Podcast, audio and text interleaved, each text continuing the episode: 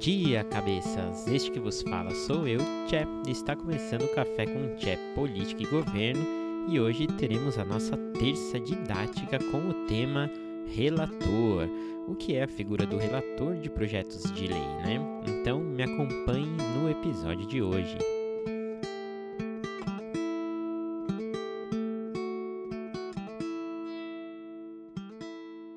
Bom, pessoal, seguimos firme e forte com nossas terças didáticas, momento da semana em que escolho e exponho de forma é, um pouco mais técnica, mas com uma linguagem acessível para vocês, tópicos, processos ou aspectos mais específicos né, do funcionamento da nossa política. E hoje, como eu disse, trago o tema da relatoria dos projetos de lei. Então vamos lá, né? De que que trata esse tar de relator? Quem são? Onde vivem? O que? Brincadeiras à parte, cotidianamente, né, quando vemos uma notícia referente a algum tema do Congresso Nacional, das assembleias legislativas, né, das câmaras municipais, nós sempre ouvimos a palavra relator. Então, muitas vezes as frases, né? Ah, o relator deu parecer positivo, ou o voto do relator foi rejeitado, ou o relator vai escrever o texto da lei, etc, etc, etc. Né? É, a figura do relator é chave, né? A primeira coisa que a gente precisa entender, a figura do relator é chave para a gente compreender, é, principalmente como são feitas as leis, mas também para a gente compreender né, o funcionamento das comissões e das CPIs. Belezinha? Então vamos do começo, como sempre. É, como eu mencionei já na primeira terça didática e também em outros episódios, é, um projeto de lei ou uma proposição inicia a trajetória né, na Secretaria-Geral da Mesa ou na mesa diretora daquela casa legislativa. Né? Um exemplo, a mesa da direção da Câmara dos Deputados, no qual o presidente é o deputado Arthur Lira. Então lá, o presidente da casa é, analisa os temas de que tratam é, aquela proposição ou que permeiam aquela proposição e despacha para determinadas comissões temáticas, né? Que eu também já expliquei na, na outra terça didática.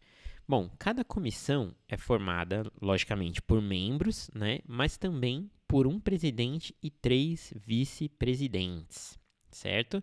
O presidente ou esses vices, né? Caso o presidente esteja ausente, é, daquela determinada comissão, então eles são os responsáveis por, assim que receber uma proposição, designar um relator para aquele projeto, né? Que, lógico, obviamente, não pode ser o próprio autor da proposição. Legal? É, sendo assim, então o presidente da comissão, daquela comissão, tem o poder de designar os relatores de cada proposição que chega para ser analisada naquela determinada comissão. É a única regra que ele precisa seguir é de manter a proporcionalidade da relatoria que reflita a composição da comissão. Ah, seja mais claro aí, Tchê, por favor. Beleza. Né, então, de forma mais clara, o presidente da comissão ele precisa seguir um critério para a designação dos relatores com base na proporcionalidade das legendas dentro daquela comissão. Né? Ou seja, se uma legenda tem 50% das cadeiras dentro daquela comissão, ela vai ter direito né, relatar 50% das proposições analisadas naquela comissão. Isso significa que se eu tiver, é, se uma legenda tem 50% né, da, das cadeiras da comissão é, e, e, e, já estiverem relatando 50% das proposições que estão naquela comissão, não pode ser designado pelo presidente da can, daquela comissão é, um outro relator que seja da mesma legenda. Beleza? Fora essa regrinha, a presidência da comissão pode alocar os, é, né, as relatorias e tudo mais para cada parlamentar de forma absolutamente discricionária e como bem entender. Lembrando que o presidente da, da comissão é eleito pelos pares na primeira sessão daquela comissão e tem o mandato de um ano. Então, né, a mesa daquela comissão ela muda anualmente. Vemos aí então um exemplo bem didático para entender como é importante né, ter uma presença numerosa né, na, na, Câmara dos Deputados ou nas outras casas legislativas e como o presidente de uma comissão, né, que pode passar essa posição totalmente despercebido, pode influenciar diretamente a aprovação ou a rejeição de uma proposição, simplesmente né, por designar um relator é, que ele tenha convicção que vai ter um posicionamento a favor ou contra aquela proposição, né? É, ou ao próprio tema. Então, é uma, é, uma, é uma posição, essa de presidente da comissão, de bastante relevância e poder dentro do processo legislativo. É, seguindo aí, então, entramos a fundo no que são os relatores, de fato. É, sabemos então que para cada proposição é designado pelo presidente daquela comissão um relator, como eu disse. Legal, legal. Esse relator será o principal responsável, gente, por conduzir estudos, debates, discussões e análises aprofundadas sobre o tema daquela proposição, bem como, né, ele é o principal responsável por analisar as emendas propostas pela comissão àquele projeto, àquela proposição. É, um ponto interessante aqui da gente saber é que quando a gente fala na Câmara Federal, ou seja, na Câmara dos Deputados, lá em Brasília, é, no caso das proposições que tramitam em caráter conclusivo nas comissões, ou seja, né, nos casos dos projetos de lei, das proposições que podem ser aprovadas diretamente pelas comissões sem necessidade de ir a plenário, a comissão tem cinco sessões para propor emendas e a partir né, da sexta sessão né, o relator vai analisar essas emendas justamente com a própria proposição e a partir daí ir construindo as suas análises, o seu embasamento e o seu relatório. Beleza?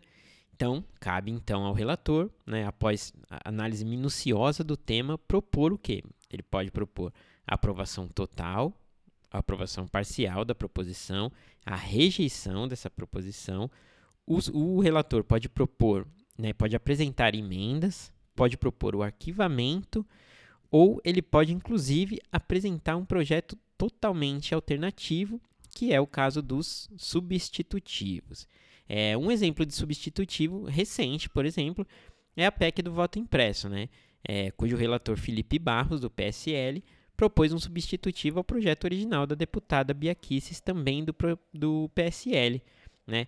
É, é, muito comum, inclusive, que os relatores proponham substitutivos, né? É, em geral para dar mais substância e peso àquela determinada proposição, ou mesmo para incluir temas de interesse de grupos que não estavam contemplados no projeto original. Então, o relator tem aí essa, essa função e essa possibilidade de, inclusive, propor um substitutivo para englobar dentro desse seu substitutivo pautas que eventualmente não estavam é, sendo consideradas no projeto original. Beleza, estando então né, com o parecer pronto, o relator vai, leva o seu voto é, à comissão para apreciação dela, né? Então, para uma aprovação ou não. É, se aprovado o parecer do relator, a proposição pode ser despachada para a próxima comissão, ou, se precisar ir para plenário, o relator vai expor exatamente esse parecer, né? Lá no plenário logo antes da abertura da votação do tema, né, para a votação do próprio plenário. O é, que, que, é importante a gente saber?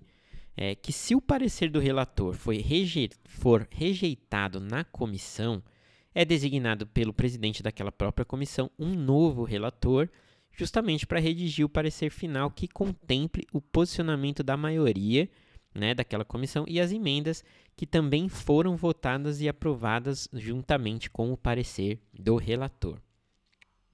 Certo? É, nesse processo dá para imaginar que em muitos casos o projeto aprovado é muito, muito diferente do que o original.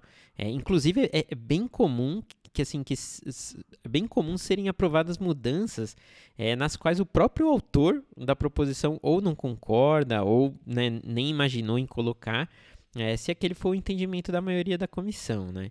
É, outro caso muito comum, principalmente na Câmara dos Deputados, na Câmara Federal, é o relator propor um substitutivo totalmente distinto do original, né? É, e aí a comissão rejeita e aprova o texto original da proposição. Não é muito comum isso. Então o, o, o relator tenta ali propor uma coisa totalmente diferente, mas isso é rejeitado e o que fica é a proposição original é, do autor. Certo? É, então vamos lá, cabecinhas pensantes, né? O principal, a, a principal coisa, né? O, o principal que a gente precisa guardar aqui né, a principal informação, conceito é que o relator é o principal ator envolvido num projeto de lei. né? Ele é responsável ali por encampar as pautas, por articular apoio, seja para apro aprovar a proposição ou para rejeitar, né? Além disso, o relator tem um grande poder, que é o, pro, pro, o poder de propor o substitutivo, ou seja, de fato um segundo projeto. E aí, logicamente, né, obviamente, é, ele precisa ter capilaridade e articulação para construir um projeto que tenha apoio dentro da comissão e do plenário também, e capilaridade aí é, para, inclusive, é, angariar uma pauta maior para colocar dentro do projeto de lei e aí dar maior peso e relevância para esse projeto de lei ou proposição. É, pensemos também que assim, em muitos casos, é, principalmente os mais complexos e controversos, por exemplo, o próprio PL dos Correios, né, é, o relator é bombardeado de todos os lados, né, pelas legendas, por grupos de pressão, aí, como por exemplo é, é, grupos de, de empresários, lideranças sindicais, todo mundo ali tentando barganhar o apoio desse relator e a inclusão ou exclusão de pautas é, dentro daquela proposição.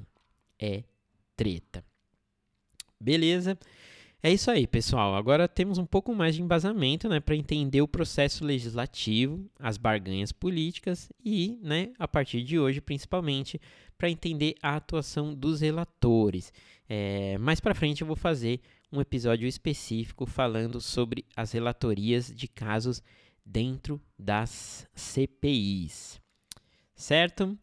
Com isso, chegamos ao fim da nossa terça didática. Se algo não ficou claro ou se tiverem sugestões de temas, não se aveste e enviem para o e-mail politicaegoverno.podcast@gmail.com ou mandem mensagem no site do podcast na plataforma Anchor. Certo? Agradeço mais uma vez a audição e até amanhã.